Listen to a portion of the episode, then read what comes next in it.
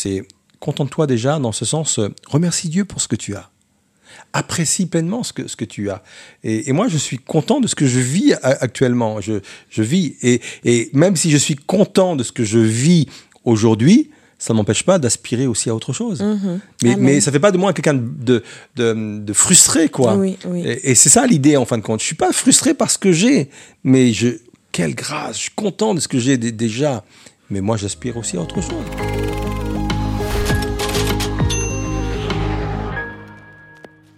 Bonsoir, chers internautes, euh, et bienvenue pour cette nouvelle émission de LM en question.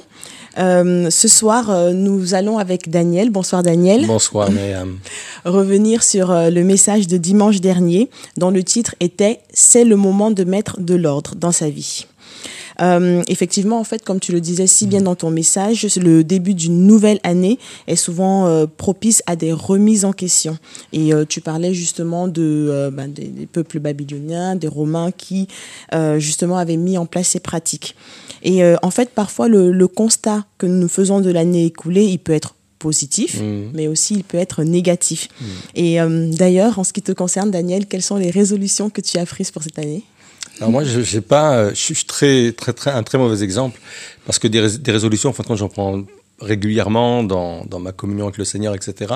Mais je m'arrête pas forcément en, début d'année en disant voilà ma, ma résolution de l'année c'est, cela. Non, je prends des résolutions au fur et à mesure que l'année avance en fonction de ce que Dieu me met à cœur ou les projets qu'il y a devant moi ou les ou les, les nécessités qu'il y a qu'il y a devant moi. Mais si j'avais un vœu peut-être à, faire d'une façon euh, générale, serait euh, celui du dépassement. Je crois que j'en, ai, parlé la fois dernière. Euh, je pense que se dépasser euh, c'est un vœu qui reste toujours d'actualité, ça. Aller toujours plus loin, au-delà de ce qu'on est aujourd'hui, parce que c'est aussi un, appel euh, de la part du Seigneur à ne pas se contenter de ce qu'on a et toujours aller de l'avant, toujours aller de l'avant. Quoi. Oui, c'est vrai. Mm. Être transformé, en fait, de, de, gloire, en gloire, en, l'image de Jésus. C'est vrai. tout à fait. Bon, moi, mes, mes résolutions étaient beaucoup plus terre à terre. Hein. Faire du sport. Ouais, c'est bien. mais, Bon, même si j'aime pas trop la salle, mais bon. Et euh, ben voilà quoi. Et puis fêter mon anniversaire. Bon, c'est ma résolution. voilà. Et donc, euh, en fait, ce serait très enrichissant justement pour euh, nous d'avoir des résolutions de votre part. Donc, n'hésitez pas également à nous envoyer un mail sur ELM en question église-elm.com pour nous faire part de ce que vous avez pris comme résolution. Ça peut toujours nous permettre de grandir les uns et les autres. Et c'est également par ce canal que vous avez la possibilité donc de poser vos questions afin que nous puissions revenir ben, tous euh, les jeudis soirs euh, sur, euh, les, sur le message du dimanche précédent. Donc maintenant, nous allons rentrer dans le but de notre émission en écoutant le premier extrait de ce soir et je vous dis à tout à l'heure pour les premières questions. C'est la saison où on prend des résolutions. Mais d'où ça vient cette étrange idée de prendre des résolutions comme cela en, début d'année? Quelle est cette, cette mode que nous avons de prendre des décisions importantes en début d'année? Ce n'est pas une mode récente, puisqu'il y a 4000 ans, les Babyloniens ont pris ce choix, ont fait ce choix. Euh, face à leur religion, face à leur Dieu, ils faisaient la promesse, en début d'année, pour eux le début d'année c'était au mois de mars, de mettre de l'ordre dans leur vie, de pouvoir euh, purger leurs dettes et de pouvoir prendre tous les, objets empruntés. Euh, généralement, c'était du matériel agricole. Bref, une fois par an, ils se disaient, voilà, on met les compteurs à zéro et voilà, on, prend cet engagement devant notre Dieu. Et quelques milliers d'années plus tard, les, Romains ont fait la même chose envers un, autre Dieu, euh, un Dieu aux deux visages, un, visage qui était porté vers euh, l'avenir et, l'autre vers le passé. Et pareil, la même résolution, on met les compteurs à zéro, on, purge nos dettes et euh, on, restitue les choses qu'on a empruntées. Parce qu'il y avait encore dans leur, cœur le besoin, à un moment donné, de mettre de l'ordre dans leur vie. Et ça a perduré jusqu'à aujourd'hui. Et moi, je trouve, peu importe si on le fait en janvier, si on le fait au mois de juillet ou août, je pense que tout cela, tout ce qu'on vient de, de, parler, de ces tas de traditions qui ont été mises en application, révèle un besoin universel. Et ce besoin universel, c'est qu'à un moment donné dans sa vie, il y a ce besoin, on ressent ce besoin de mettre de l'ordre dans sa vie. Alors, le premier extrait donc, concerne le bilan de manière générale. Et euh, comme on l'a évoqué tout à l'heure en début d'émission, donc pendant ton message, tu as évoqué les Babyloniens et les Romains qui mettaient en place de nouvelles résolutions en début d'année. Donc, pour prendre de nouvelles résolutions, il faut forcément faire un bilan. Et je voulais te demander justement, euh, procéder à un bilan à la fin et au début d'une période, est-ce que ce n'est pas tout simplement un principe biblique Quand on, voit par exemple dans la création, euh, lorsque Dieu a créé euh, le monde, mm. le sixième jour dans Genèse, 30, mm. Genèse chapitre 1 verset 31, mm. et il dit, il dit euh, Dieu lui-même il dit Dieu regarda tout ce qu'il avait fait et il constata que c'était très bon. Il y eut un soir et il y eut un matin, ce fut le sixième jour. Ah oui, tout à fait. Hein, c'est, Dieu lui-même a, fait ça, a fait un bilan de son propre travail, quand même, on pourrait se dire. Euh, quand même, euh, Dieu, tu n'étais pas sûr de ton coup. Euh, si, si, parfaitement Dieu, parfaitement créateur, et malgré cela, il a fait un bilan, il a regardé de loin, il dit c'est bon. Sauf pour une seule créature, l'homme. Oui.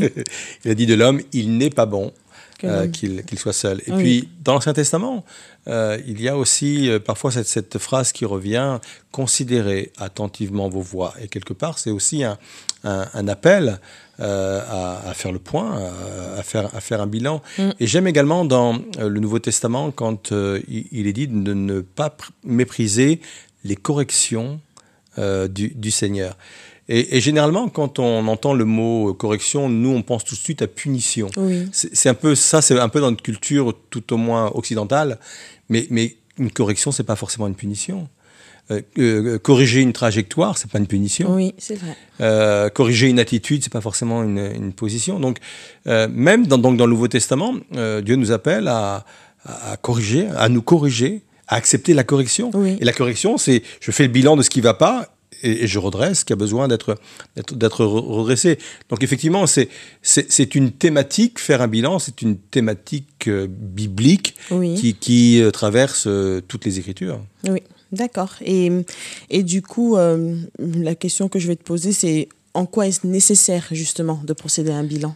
Oui, c'est un peu comme on le disait à l'instant, ça nous permet de, de, corriger en fin de compte les, les, trajectoires, euh, si on a pris des mauvaises décisions, si on est allé sur un mauvais chemin, c'est important de, de, corriger. Et, et, parfois, c'est beaucoup plus facile de, de, corriger quand le bilan est fait d'une façon rapprochée que, que, lointaine, parce que des fois, on est parti très loin et, et la correction va, va, demander euh, beaucoup plus de temps, beaucoup plus d'énergie, peut-être euh, de, de, prix à, à, payer. Et puis peut-être dans, dans un sens aussi de, de bon sens. On, le fait dans la vie de tous les jours. nous, on le fait aussi à l'église au niveau des activités. À un moment donné, on, s'arrête sur un service, quel qu'il soit, et on se pose généralement trois, trois questions. Donc, on fait un bilan. Hein. donc, on se pose trois questions. C'est euh, est-ce que cette activité est toujours euh, pertinente? Oui, on la poursuit. Non, on la poursuit pas. Donc, non. alors, parfois, on dit oui, elle est pertinente mais on va l'améliorer, on va la traiter autrement. Donc je pense que oui, c'est pertinent pour nos vies à un moment donné de s'arrêter, de se dire, euh, voilà, est-ce que tu es sur le bon chemin? Oui, non. Oui, mais tu devrais le faire autrement. C'est, ça enrichit notre vie en fin de compte et ça, nous permet de, nous améliorer. Ça fait partie de, de, ce paquet là de, qui, consiste à dire je veux devenir meilleur en fin de compte. Et devenir meilleur, bah, c'est par, euh, par des bilans. Hein. On, sait comment euh, l'aéronautique a, fonctionné. Hein. À, chaque fois qu'il y, y, avait un essai de, vol, ou même encore aujourd'hui, on fait le bilan, on dit voilà, qu'est-ce qui a été, qu'est-ce qui n'a pas été, et on modifie. Bah, nous aussi, on est dans cette perspective, dans cette perspective pardon, de s'améliorer, de continuer à progresser, à grandir. Bah, ça passe par des bilans réguliers. Oui. D'accord. Et hum, justement, donc les bilans, dans les bilans, il y a également ce qu'on pourrait, ce qu'on pourrait appeler de, de l'autocritique. Mmh. Dans le passage, euh, dans, dans, ton message, pardon, donc tu, tu as évoqué le, le passage en 2 Corinthiens 13, verset 25, qui dit Examinez-vous vous-même pour savoir si vous êtes dans la foi. Mmh. Mettez-vous vous-même à l'épreuve mmh. et euh, c'est de dire en fait donc l'autocritique, Mm. s'évaluer soi-même. Est-ce que euh, est-ce que réellement ça peut être efficace? Est-ce qu'on Mm. peut être véritablement impartial et juste pour pouvoir euh, s'autocritiquer? Alors c'est vrai qu'il y a toute une complexité autour de, de cette, euh, cette question. La première chose, il faut que l'autocritique parte de moi. Parce qu'on on- on le voit bien, on accepte généralement très mal la critique des autres quand, Oui. quand, quand elle nous vient, à moins qu'on soit nous-mêmes dans une démarche de dire je veux, je veux faire vraiment un bilan sur moi-même. Je veux, je veux être dans une démarche d'autocritique. Et quand on est dans cette démarche-là, on accepte mieux Oui. la critique des autres. Mais c'est vrai que l'autocritique seule euh, peut être euh, dangereuse. Euh, parce que soit on est laxiste, tout va bien, et puis ouais, on est le meilleur, mais Oui. Mais il y a plein de choses qui vont pas. Ou alors on peut être dur avec soi. Et généralement, on retrouve effectivement euh, ces, ces deux- les ouais, deux ces extrêmes, tout oui. à fait. Oui. Euh, vous avez des gens qui sont très durs envers eux-mêmes, quoi. Et puis il y en a d'autres, euh, bon, tout va bien, quoi. Donc, euh, je dois, quand la Bible dit euh, qu'il faut s'examiner soi-même, c'est-à-dire, c'est moi qui ai l'initiative de dire oui, je veux vivre tout un travail de critique et de correction de, de ma vie. Et en plus, j'ai besoin de comprendre aussi que pour ça, j'ai besoin d'aide. Oui. Et un regard extérieur est toujours intéressant. Mm. Parce que justement, pour un peu rééquilibrer, gommer un peu ces, excès d'un côté ou d'un autre, un regard extérieur est intéressant. Donc ce regard extérieur peut être la parole de Dieu elle-même, Oui. Dieu lui-même, ou, ou aussi des, des proches. C'est vrai que dans nos, nos partages, on, on parle souvent de, de l'importance des autres, de Oui. l'importance d'avoir des amis, d'avoir des confidents. Ben, moi, je crois que oui, un regard extérieur, ça peut être notre conjoint, hein, ça peut être, ça peut être effectivement parfois même nos enfants, euh, nos parents. Euh, c'est- toujours intéressant parce qu'ils ont le recul que nous on n'a pas, Oui. ou ils ont un angle de regard que, que nous on prend pas forcément. Donc c'est toujours intéressant. Oui. Ouais. Ou bien euh, tout simplement une autre perception. C'est-à-dire qu'on peut avoir euh, eu une attitude particulière. Mm. Pour nous, on le faisait dans tel objectif. Et puis, ben, ça a été perçu différemment. Et Tout ça peut être effectivement une manière de nous aider Mm. à, euh, à nous évaluer, en fait, Mm. dans notre manière d'être. Euh, et euh, donc, pour poursuivre, en fait, donc, euh, dans le monde professionnel, on parle souvent, donc, on, on nous conseille souvent de prendre des, des objectifs raisonnables, mesurables. Euh, en tant que chrétien, Mm. maintenant on parle du monde euh, chrétien, que pourrait-on appeler un objectif raisonnable, Mm. étant donné que nous nous appuyons sur Dieu à qui rien n'est impossible? Hmm. Alors, je pense qu'il faut faire la, la différence entre les objectifs que Dieu lui-même nous fixe ou euh, les, les missions qu'il veut nous, nous confier et les objectifs que nous, on se fixe, on se fixe soi-même. C'est pas la même chose. Et c'est important parce que quand Dieu nous, nous, nous donne un objectif à atteindre, et je prends l'exemple, par exemple, des, des disciples quand il leur a demandé de nourrir euh, la, foule. foule, oui. C'était un objectif inatteignable pour, pour les disciples. Quand ça vient de Dieu, quand l'appel vient de Dieu, quand la mission vient de Dieu, il faut être très attentif parce que si Dieu nous confie cette mission, c'est que lui-même va la rendre possible Oui, en nous donnant effectivement euh, bah, toute l'énergie, toutes les ressources qui seront nécessaires pour amener la mission. Maintenant, par rapport aux objectifs que moi, je dois prendre, c'est là où il faut prendre effectivement des objectifs atteignables. Parce que sinon, c'est hyper décourageant. oui, Euh, si euh, j'aime pas lire du tout euh, et que je me dis, euh, mais moi je prends la résolution là en, en début de janvier de lire trois chapitres par jour de la Bible, c'est pas tenable. oui. C'est il y a, pas de bon sens, c'est pas c'est pas ce n'est pas raisonnable. Et d'ailleurs la, Bi- la Bible dit que il faut pas mépriser les petits commencements. On pourrait même traduire les petits efforts. Oui. Donc ça veut dire que euh, Dieu met une attention particulière sur les petits efforts également. Donc il faut, moi je pense qu'il faut amorcer par des, des petits efforts. D'ailleurs quand euh, Jésus euh, prêchait euh, l'évangile et qu'il y avait des personnes, des auditeurs qui étaient là, il y avait des, des, auditeurs qui étaient parfois trop emballés, excessivement emballés Oui. parce qu'ils étaient sous, sous le coup de l'émotion. Et ce coup de l'émotion, on est prêt à prendre des, des décisions, Seigneur, je te suivrai jusqu'au bout, etc., etc. Et Jésus modérait tout de suite l'engagement. Disait, oh, oh, et, oh, c'est moi qui le dis comme cela, hein, euh, t'emballes pas trop. Euh, et on connaît le texte, et les renards ont des tanières, etc., etc., etc. Parce que euh, sous le, le coup de l'émotion, mais on est prêt à, à prendre des résolutions euh, pff, qu'on peut pas tenir. Et on sent que à chaque fois, même la parole de Dieu est là, prend des résolutions atteignables. oui. À part quand l'objectif, comme on le disait au départ, vient, Vient de, de Dieu. oui. Ouais. D'accord, très bien. Bah, je te remercie, Daniel, euh, pour ces réponses. Euh, nous allons passer donc ben, au point suivant, euh, qui concerne en fait donc les résolutions et la prise de décision. Donc, je vous dis à tout à l'heure pour les questions suivantes. Peut-être qu'avant de, prendre des, des, résolutions ou de voir comment prendre de bonnes résolutions, je pense qu'il faut savoir aussi s'en défaire de certaines. Je m'explique. François de la Rochefoucauld a dit ceci, il faut tenir à une résolution parce qu'elle est bonne et non parce qu'on l'a prise. C'est du bon sens, ça, non? Vous avez des personnes aujourd'hui qui sont liées par des résolutions qu'elles ont prises. Jamais de ma vie, je reparlerai à cette personne. Et moi, monsieur, je n'ai qu'une parole. C'est une résolution. Jamais je ne remettrai les pieds dans une église, ou jamais je ne remettrai les pieds dans cette église. Et moi, monsieur, je n'ai qu'une. Jamais je développerai de nouveaux projets. J'ai déjà donné, j'ai déjà payé pour cela. Et même parfois un, projet de, relation sentimentale. D'ailleurs, la Bible est de mon côté. Parce que la Bible dit que ton oui soit oui et que ton non soit non.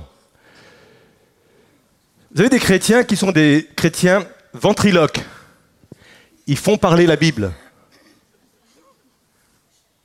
Et quand la Bible dit que ton oui soit oui, que ton non soit non, c'est pas du tout ce qu'on vient de dire. C'est beaucoup plus complexe que ça, cet engagement par rapport à leur Dieu. Bref, ça a d'autres contextes et je ne vais pas m'étendre là-dessus. Mais la Bible prône le bon sens. Moi j'aime vraiment la parole de Dieu grâce à ça ou à cause de cela, c'est que la parole de Dieu est remplie de bon sens partout, et pas uniquement dans le livre des Proverbes, partout la Bible est remplie de bon sens. Et elle me montre quand il y a une bonne décision, il faut la garder. Mais quand il y a une mauvaise décision, je ne dois pas me sentir lié par mes décisions, je dois les abandonner. Vous là? Vous vous souvenez de cette parabole dans les évangiles où il dit un père avait deux fils. Et il demande à un de ses fils, euh, écoute, veux-tu aller travailler dans ma vigne? Et le fils va dire, non, je ne veux pas. Et à un moment donné, c'est une résolution, hein, je ne veux pas. Que ton oui soit oui, que ton non soit non. Et à un moment donné, il a dit, il est dit dans, l'écriture qu'il a changé d'idée. Et comme dit la Bible, il n'y a que les imbéciles. Non, c'est pas la Bible. Non, non, c'est pas la Bible. Mes références euh, percutent là en, moi. Euh, mais il a changé d'avis. Il a abandonné sa résolution parce qu'elle n'était pas bonne pour en prendre une autre et de se dire, oui, je vais aller travailler dans la vigne de mon Père. C'est un sujet beaucoup plus important qu'on le pense. Dans mes entretiens pastoraux, il m'est arrivé à un moment donné d'amener des personnes à se délier de certains engagements, de certaines résolutions qu'ils avaient prises, parce qu'ils se sentaient prisonniers et parce qu'ils étaient arrêtés sur l'idée que quand on prend une résolution, il faut absolument la tenir, même si elle est mauvaise. Euh, durant ton message, Daniel, tu as évoqué le passage dans Jacques qui dit que votre oui soit mmh. oui et que votre non soit non. Et en fait, ce passage a également son pendant dans mmh. le livre de Matthieu. Et lui, il se termine en fait par, enfin, la suite du moins de ce passage dit, ce qu'on y ajoute vient du malin. Mm. Donc avec ce nouvel éclairage, avec ce nouvel rajout, en fait, qu'est-ce qu'on doit comprendre de la, de la, phrase que votre oui soit oui et que votre non soit non? Oui. Euh, il faut remettre ça dans son contexte. Et quand Jésus euh, sent l'obligation de, de, rappeler ça, et même Jacques, hein, il le dit aussi dans, dans ce contexte-là, euh, il y avait une pratique, en fin de compte, qui se faisait euh, dans, dans le monde euh, juif de l'époque et même romain de, l'époque. C'était qu'en fin de compte, on, prenait des décisions même, même si on savait que de toute façon, on n'allait pas pouvoir euh, les, les, Les accomplir, honorer. Ah. les honorer, effectivement. Et, et puis, il y avait un principe chez eux, c'est que ils aimaient jurer, en fin de compte. Ils aimaient jurer, je te jure que. Et ils juraient généralement euh, sur le ciel, tu vois, je te jure sur le ciel, que, ou je te jure sur Jérusalem. Et il y avait d'autres pratiques comme cela. Mais au fond d'eux-mêmes, ils disaient, ce type de- d'engagement, il n'est pas, il est pas, il est pas sérieux. Je te dis oui, mais je suis pas sûr que je vais y aller en fin de compte, Oui. etc. Un peu nous, notre méthode, quand on croise les doigts dans le dos en disant, je l'ai dit, mais bon, j'y pensais pas, j'y pensais pas vraiment. Et, et les, les chrétiens aussi avaient, avaient, avaient cette, cette habitude de, de, de s'engager de, de cette façon-là. Et, et Jésus leur dit non, non, quand vous prenez un engagement, prenez-le sérieusement, quoi. Et tout ce que vous ajoutez euh, vient du malin. Donc il disait, bah oui, quand tu dis que tu veux y aller, et en fin de compte, tu fond de toi-même que tu ne vas pas y aller, c'est un mensonge. Oui. Et le père du mensonge, c'est Satan. Bah oui. Donc, si tu ajoutes autre chose que ton oui, euh, ou à ton oui, ton oui, bah, c'est du mensonge, ça vient du malin. Tout ce que tu ajoutes, en fin de compte, c'est ce que dit Jésus, tout ce que, ce que tu ajoutes vient du malin. Quoi. Oui. Et c'était ça l'idée qu'il y avait derrière, euh, derrière ce texte en entier. Quoi. Oui, finalement, c'est de dire ben, n'avoir qu'une seule parole, finalement. Tout à fait. Oui, et puis il n'y a pas de mais, il n'y a pas de peut-être, c'est le oui et c'est oui. Oui, c'est ça. Ou alors oui avec des, des arrière des arrière-pensées en disant je te dis oui, parce que je, je sais que c'est ta- c'est ce que tu veux entendre de moi. Je te dis oui, Oui. mais moi au fond de moi-même, je sais très bien que non, compte pas sur moi. Quoi. Ouais. D'accord, très bien. Euh, alors, je vais reprendre la citation que de, de François de la Rochefoucauld dont tu as parlé. Ouais. Il faut tenir à une résolution parce qu'elle est bonne Mm. et non parce qu'on l'a prise. Hum, Et euh, pourquoi est-ce que je te cite ça? C'est parce que dans la Bible, il y a un récit qui m'a toujours intrigué, Mm. donc de- dans Josué, euh, avec les Gabaonites. Euh, pour rappeler rapidement le contexte, donc Josué est en plein contexte du pays de Canaan. Mm. Il a euh, déjà assujetti Jéricho, il a assujetti Haï, Mm. et puis maintenant il y a Gabaon euh, qui euh, va être va être en fait presque les prochains. Ils ont peur, ils vont voir donc euh, Josué et par la ruse, ils vont conclure une alliance avec euh, avec lui pour que euh, il ne les extermine pas. Mm. Et Josué se rend compte de la supercherie, Mm. mais il maintient quand même en fait, euh, on va dire sa résolution. Mm. Je ne comprends pas, alors que entre guillemets la résolution n'est pas bonne. Mm. Pourquoi il, la, il la maintient quand même? Oui. Alors c'est vrai que ça fait partie des, des textes, euh, on dirait pas obscurs, mais, mais parfois difficiles à interpréter, effectivement, euh, pour Oui. quelle raison il fait cela. Je, je- je- je ne dis pas que j'ai forcément la, la réponse absolue sur, euh, sur le sujet, mais je ferai une différence entre euh, une résolution et un contrat. Oui, Et là, je pense que dans le cas de, de Josué, en fin de compte, ils ont établi un contrat. Je ne sais pas si s'il a été signé quelque part. Je ne sais pas s'ils ont mis un protocole en place, comme c'était le cas à cette époque, parfois manger ensemble, etc. Euh, mais euh, ça faisait valeur de contrat, en fin de compte. oui, Et un, un contrat, euh, même si euh, euh, ça s'est fait sur des, des conditions qui n'étaient pas toujours claires, ça reste un contrat, quoi. Et il me semble que euh, Josué s'est senti lié à cause du contrat, oui. pas forcément à cause de la résolution. C'était une simple résolution, ça aurait été différent. Non, Il dit, je reviens vrai. sur ma Mm. parole, mais plus par rapport au contrat. Le, le contrat dans la parole de Dieu avait une valeur. Et puis renier un contrat aussi engagé euh, donnait aussi euh, euh, l'image auprès des autres peuples qu'en fin de compte le peuple de Dieu bah, il tient pas il tient pas ses contrats quoi. Oui. Et, et sans doute que Josué ne voulait pas donner cette impression. Lui, il se faisait un honneur. J'ai signé un contrat, même si ça a été fait euh, avec ben, des, des choses Sur qui n'étaient pas, bases qui étaient pas vraies, erronées, oui, tout à fait. Eh bien, moi, je me fais un honneur quand même de, de pouvoir euh, honorer ce contrat-là, quoi. D'accord. Voilà. Donc c'est mon explication, mais je, je, je, je, je reprécise le fait que euh, c'est une interprétation assez complexe, donc euh, Oui, euh, tout au moins c'est la mienne. Ouais, d'accord, très bien. Mais je te remercie. je. Et euh, donc, prendre une décision, euh, est-ce que cela nous garantit le succès? Donc là, je reviens en fait Mm. sur le passage de Mm. euh, toujours que tu as mentionné. Donc, tu prendras une décision et tu la verras se concrétiser. Ou alors, à tes décisions, se, euh, Oui. il y aura le succès. Voilà. Mm.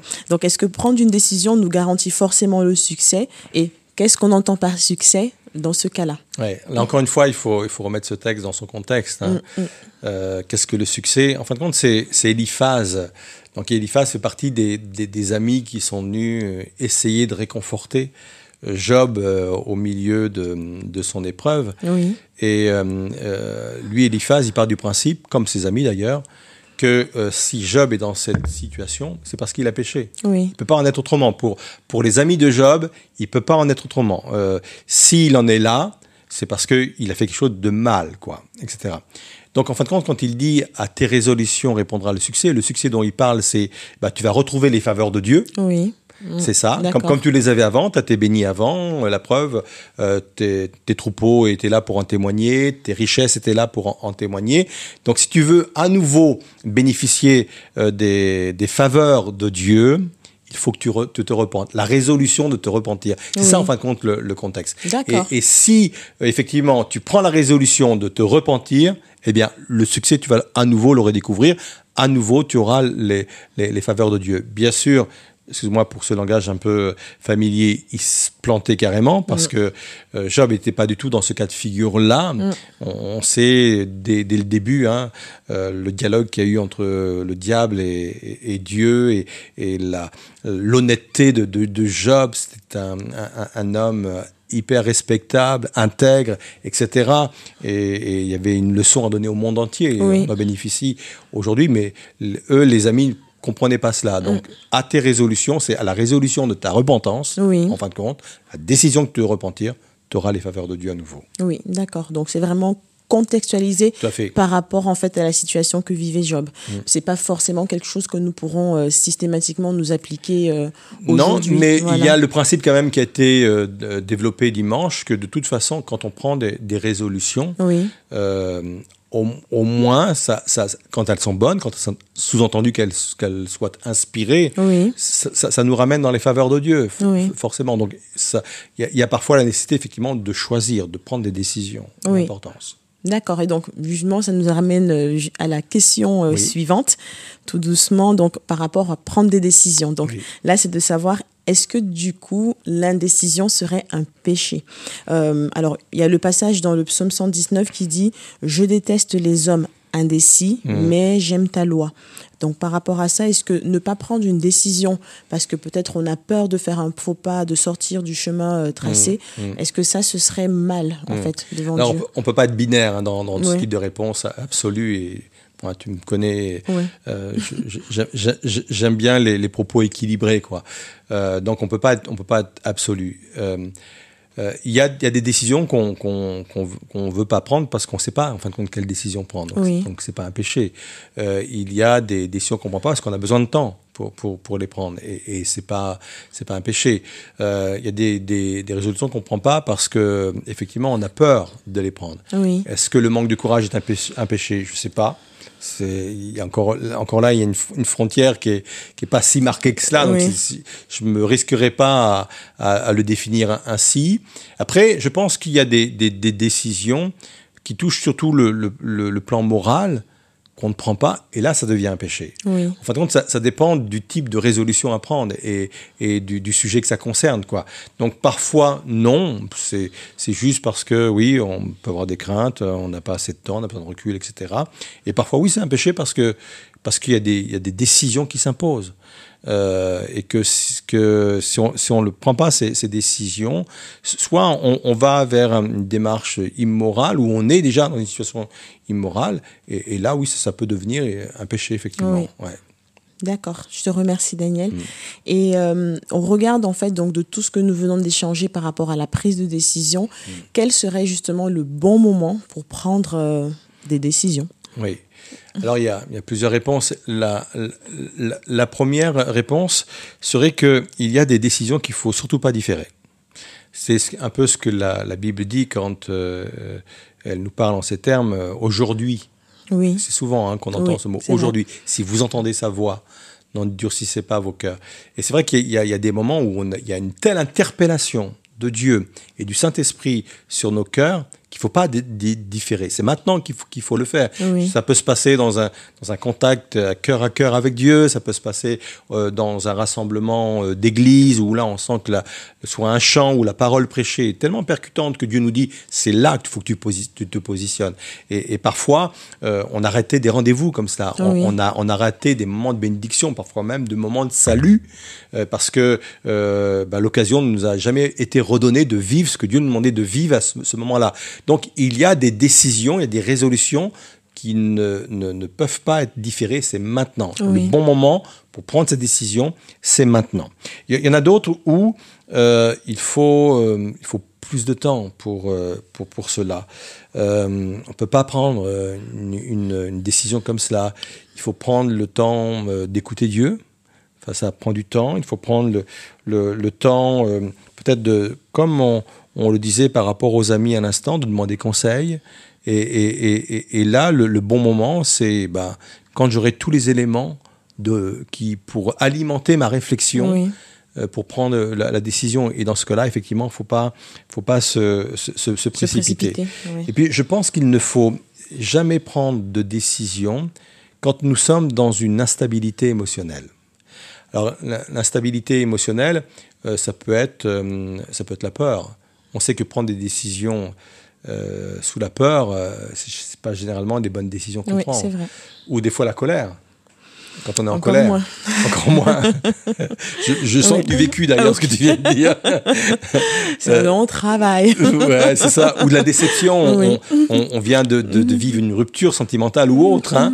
Et, et- et là, euh, c'est pas le moment de prendre des décisions importantes. Donc, euh, oui, il y, a des- il y a- il y a des moments où on est dans l'instabilité émotionnelle et c'est pas le moment de prendre des, décisions. Quoi. Mm. Ouais. D'accord, très bien. Donc euh, oui, donc pour résumer finalement, donc prendre une bonne décision. Enfin, il y a des décisions effectivement où c'est tout de suite, Oui. maintenant, il faut le faire. Mm. Et puis il y en a d'autres, il faut prendre le temps de Tout réfléchir, le temps de, la, de ou alors de guérir en fonction aussi, de, comment on se, se sent à ce moment-là. Tout à fait. D'accord. Ben, je te remercie. Nous allons passer en fait à l'extrait suivant euh, qui concerne en fait la force et la puissance du désir. Mm. À tout à l'heure. Pour vivre un, véritable changement, il faut avant tout changer nos désirs. Il n'y a pas de changement réel sans changer nos désirs. Avez-vous ré- réalisé la force du désir? Je, pense qu'elle est sous-estimée. Il y a une force extraordinaire dans le désir. La Bible nous dit que Dieu répand ses eaux, ses eaux de bénédiction sur une terre desséchée. Ça veut dire une, une, une terre qui aspire à l'eau, qui désire l'eau, qui soupire après l'eau. La force du désir. Dieu n'envoie pas ses bénédictions sur une terre qui ne désire rien. Il envoie la bénédiction sur une terre qui est desséchée, une terre qui craque de partout, tellement elle a envie d'autre chose. La force et la puissance du désir. J'avoue que là, nous touchons une dimension de la grâce. Vais expliquer ce que j'en- j'entends par cela. Rick Warren, un pasteur bien connu, a dit ceci Quand Satan vous parle, c'est de la tentation. Quand le Saint-Esprit vous parle, c'est de l'inspiration. Et moi, je crois que le Saint-Esprit est capable de susciter, de nous inspirer, non seulement de nouvelles pensées, de nouvelles paroles, de, de nouveaux actes, mais il est capable aussi de susciter en nous des désirs nouveaux. Je crois que c'est le rôle du Saint-Esprit de susciter en nous des désirs nouveaux. Et tout changement, ou tout effectivement changement, commence par le changement de désir.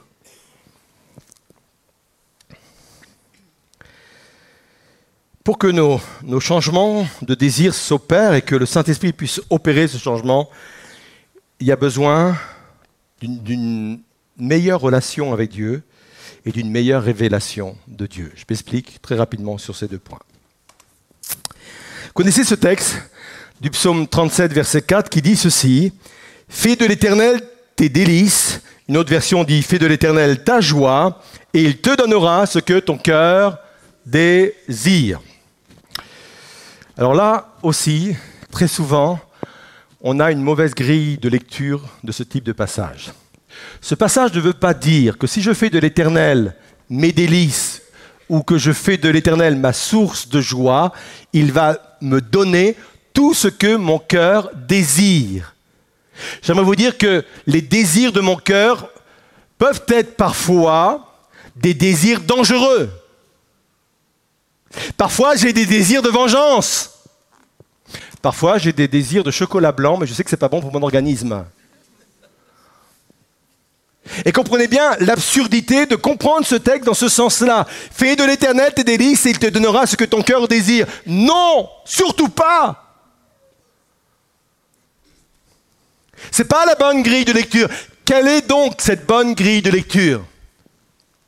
Ça veut dire, Seigneur, oui, je fais de toi la source de ma joie. Et plus je vais faire de toi ma source de la joie, plus tu vas me communiquer tes désirs. Alors, la force et la puissance du désir. Euh, le désir, en fait, c'est aspirer à avoir, à obtenir ou à faire quelque chose. Et étant donné que euh, c'est Dieu qui met en nous le vouloir et le faire, le vouloir, on peut dire le désir, hein, comme Mmh, le dit. Philippiens 2, euh, comment se pourrait-il que nos désirs ne soient pas les désirs de Dieu dans ce cas? Oui. Alors, quand il est dit que Dieu crée le vouloir et le faire, euh, c'est toujours lié à une condition. Quand on regarde le contexte, c'est que euh, l'apôtre est en train de parler de, de, de, de l'importance de, de faire des choses qui plaisent à Dieu. Donc, on Mm. est vraiment dans ce cas de figure d'hommes, de femmes qui sont des, des enfants de Dieu, qui Oui. veulent avancer, qui veulent progresser, qui veulent plaire euh, à, à Dieu. Et, et- et quelqu'un qui, plaît, qui veut plaire à Dieu, il, il a, il a, il a des désirs d'avancer, il a, il a des désirs, des désirs de progresser. Et, et, et il, euh, et- Dieu dit, par l'intermédiaire de l'apôtre Paul, il dit que tu peux compter sur Dieu parce que lui, il est capable de créer en toi Oui. des, des désirs qui vont te faire avancer et même parfois des désirs nouveaux. Et c'est un peu ce qu'on disait avec, Mm. euh, avec Fais de l'éternel tes délices, en fin de compte. C'est c'est plus tu vas faire de, de, de, de l'éternel la source de ta joie, ton, ton, ton, ton bonheur, plus lui, il sera de créer, créer en toi le vouloir aussi et le Oui. faire, c'est-à-dire de créer en toi les bons désirs, des désirs qui viennent de lui, des aspirations qui viennent de lui, et, et, et, et, et voilà les, les conditions qui sont rattachées. Mais de base, on ne peut pas dire que tous les désirs qui sont dans le cœur humain, y compris des chrétiens, viennent de Dieu. Oui. Il y a une condition. Cette condition, je veux plaire à Dieu, je veux avancer, je veux, je, je veux vraiment euh, faire de Dieu l'objet de, me- de, de, de, de mon amour. Le, je veux vraiment lui plaire. Et c'est à partir de ce moment-là, effectivement, que Dieu va déposer en nous ses propres désirs. Oui, d'accord. Et ben, tu, tu- tu nous as préparé déjà la transition hein, avec Oui. le psaume 37, verset 4. Euh, justement, tu en as parlé pendant le message et tu disais que, euh, alors, fais de, alors, le passage qui dit Fais de l'éternel tes délices et il te donnera ce que ton cœur désire. Mm. Donc, ce n'est pas de dire que Dieu allait nous donner tout ce, dont, tout ce que nous allions vouloir, en fait, Mm. euh, si nous faisions de lui une, une source de notre joie. Est-ce que du coup, ça voudrait dire que euh, il, euh, il, il- il met en fait dans notre cœur non pas ce que nous désirons, mais ce dont nous avons besoin? Est-ce que ça pourrait dire ça? Oui, je pense qu'on peut le traduire comme cela et, et on, peut l'expliquer euh, comme cela parce que, en fin de compte, les, les désirs de Dieu qui nous sont communiqués au travers de cette façon de faire, c'est des désirs forcément euh, qui sont utiles à, à notre vie. Oui. Donc, effectivement, on, peut- on peut sans aucun problème, sans, sans aucune difficulté, euh, interpréter le texte de cette façon. En fin de compte, c'est bien plus que nos désirs, c'est ce dont on a besoin qu'il veut nous communiquer. Quoi. Oui. Tout à fait. Merci. Et euh, on va également revenir donc sur un passage donc sur la situation de, de Rick Warren que Oui. tu as mentionné, Oui. qui dit quand Satan vous parle, c'est de la tentation, Mm. et quand le Saint Esprit vous parle, c'est de l'inspiration. Mm. Euh, à ces voix-là, donc la voix de Satan, la voix de- du Saint-Esprit, on peut rajouter, je pense également, nos propres voix Mmh, à nous. fait, ouais. Euh, à ce moment-là, comment distinguer en fait donc entre ces différentes Mmh, voix pour euh, pour euh, en ce qui concerne en fait nos désirs, la voix de Satan, la voix du Saint-Esprit, notre voix à nous? Mmh. Comment distinguer pour pour nos propres désirs? Oui. Alors, comme, comme le dit cette expression, il ne faut pas prendre tout comme argent comptant pour argent comptant. Et, la Bible dit éprouver les esprits. Oui. Et dans cette éprouver les esprits, c'est c'est euh, bah, tout ce qui monte au-dedans de nous-mêmes, quoi. Toutes ces inspirations qui, qui viennent euh, dans notre esprit et, et au fond de nous-mêmes. Il faut les éprouver. Il faut, faut pas prendre ça comme comme effectivement encore une fois argent comptant. Alors comment on peut on peut éprouver bah, La parole de Dieu est un est un bon filtre déjà. C'est-à-dire que si j'ai une, pensée, une idée, une inspiration qui ne, colle pas avec euh, les valeurs que m'enseigne la parole de Dieu, tout de suite, d'emblée, je sais que ça ne peut pas venir de, Dieu parce que ça passe pas au travers du, filtre de, la parole de Dieu. Et puis, j'aime aussi l'idée, et on le retrouve euh, dans les épîtres, que Dieu nous demande aussi de nous servir de notre bon sens. Oui. Et à un moment donné, il est, il est dit dans, dans deux, deux, deux, Thessaloniciens de pas se, laisser ébranler dans son bon sens, une mhm. version dit ça, par soit une révélation ou une parole quelle qu'elle soit. Alors, euh, c'est intéressant parce que euh, l'apôtre Paul dit, euh, il faut que votre bon sens joue. Tu peux recevoir une révélation, tu peux recevoir une parole de quelqu'un, mais que ton, ton bon sens ne soit pas déstabilisé par, par cette parole.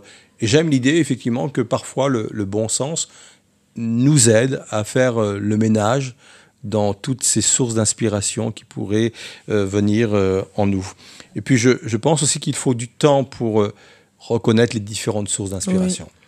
Et je pense notamment à, Samuel, le jeune Samuel, qui dans un premier temps, pensait euh, que c'était une voix humaine qui s'adressait à lui. Et lui, tout de suite, il a fait le, raccourci avec euh, le sacrificateur euh, Élie, parce qu'il ne connaissait pas. Mais il a appris, il a appris. Il s'est planté une fois, deux fois, trois fois, et puis au bout de la quatrième fois, euh, il, a, il a compris que Dieu pouvait lui parler. On lui a fait comprendre. Ouais. lui a fait comprendre. Mm, mm. Mais et là, il a dit parle, ton serviteur écoute. Et, et, ça prend du temps dans notre marche avec Dieu, notre vie chrétienne, de pouvoir euh, faire la différence entre oui, inspiration humaine, donc de nous, diabolique, ça existe aussi, ou de Dieu. Ça, ça, ça prend vraiment euh, du temps. Donc voilà, laissons-nous interpeller. Je pense aussi le témoignage intérieur, parce qu'on a le témoignage du Saint-Esprit en nous, euh, qui, qui, nous conduit dans toute la vérité. je pense qu'il est capable parfois aussi, ce témoignage intérieur, de euh, ça sonne faux au fond de toi, ça, sonne faux. Des fois, on a, on a entendu, alors c'est peut-être relié au bon sens, mais ça va plus loin que ça. Euh, on, on, a, on a ressenti des, des, émotions en nous, en disant mais ça sonne faux tout ça. Mm, mm. Et je crois que c'est le témoignage du Saint-Esprit à l'intérieur de nous. Ça me fait penser au passage où Jésus dit justement mes, mes brebis entendent ma voix et elles la reconnaissent. donc quelque part, effectivement, à partir du moment où donc par la parole de Dieu, mm. le, on va dire l'intimité avec euh, Jésus aussi, bah, ça nous permet euh, bah, de, de, reconnaître cette voie-là mm. et de savoir que bah, là, c'est pas, ça ne vient pas de lui, ou euh, du moins ça, ça, vient de nous, ou c'est diabolique en fait. Oui, tout à fait. Vrai. Tout juste. Très bien, bah, écoute, je te remercie. Nous allons passer maintenant à la, le point suivant, la parabole du vieil homme. La connaissance crée de nouveaux désirs. J'ai inventé une petite parabole. Ça vaut ce que ça vaut, mais j'ai inventé une petite parabole. Imaginez un homme qui, qui vit dans une, vieille maison, on va dire un taudis, un salut, tout ce que vous voulez, et que pendant toute sa vie, il n'a mangé que du pain sec et à moitié moisi. Ok? J'ai dit encore, c'est une parabole qui vaut ce qu'elle vaut, d'accord? Et voilà, c'est sa vie. Il a 30 ans, il a 40 ans, et pendant 40 ans, il n'a connu que cela. Et à un moment donné, on frappe à sa porte, et quelqu'un lui dit euh, Sors un peu de ta maison, là, tu, toi, tu n'as vécu que dans cette maison, sors de ta maison, traverse la rue, moi je vais t'emmener dans une autre maison et je vais te faire goûter à autre chose. Et là, il rentre dans la maison, et là, franchement, il a devant lui des mets qu'il n'a jamais vus auparavant. Et pas uniquement que du camembert pour mon côté normand, ça, pour ceux qui ne savaient pas, mais des mets. Et cette révélation qu'il existe autre chose va créer en lui de nouveaux désirs. Et là, on touche à un autre phénomène spirituel très important. La révélation, la connaissance crée de nouveaux désirs. C'est ce qui s'est passé à un moment donné dans la ville d'Éphèse, quand l'apôtre Paul va s'adresser à des croyants en disant ceci, mais avez-vous été baptisé dans le Saint-Esprit? Et les gens vont dire, mais on ne savait même pas qu'il y avait un Saint-Esprit, nous. Alors, euh, et quand l'apôtre Paul va parler justement de, cette expérience pour eux, une expérience nouvelle, ça va créer un nouveau désir, une nouvelle soif, et ce nouveau désir, cette nouvelle soif va engendrer l'expérience pour eux du baptême dans le Saint-Esprit. Ça veut bien dire que la révélation engendre de nouveaux désirs. Alors Seigneur, je veux que ma, relation avec toi crée de nouveaux désirs et je veux que cette relation m'emmène dans une nouvelle connaissance, dans une nouvelle révélation, y compris avec ta parole, y compris dans mon intimité avec toi, et que cette révélation et cette relation créent en moi de nouveaux désirs. Parce que je sais que les changements commencent par de nouveaux désirs. Donc dimanche dernier, nous avons eu droit à la parabole donc euh, selon l'évangile de Saint Daniel. Bon, c'était la petite blague, il n'y a pas d'évangile selon Saint Daniel. Il y a un livre Daniel qui Bien sûr, voilà. Mais pas dans le Nouveau Testament. Non.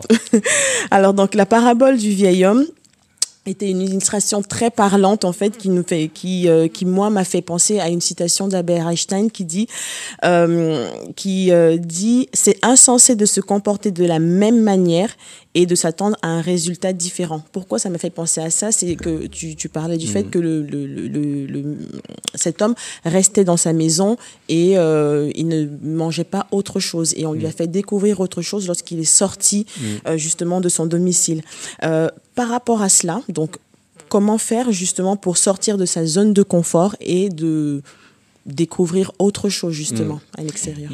Lui, je ne sais pas si ce vieil homme, bien sûr, encore une fois, la parabole, elle vaut ce qu'elle vaut. Hein. Hmm. Euh, je ne sais pas s'il s'attendait à autre chose, qu'en fin de compte, il connaissait que ça, lui.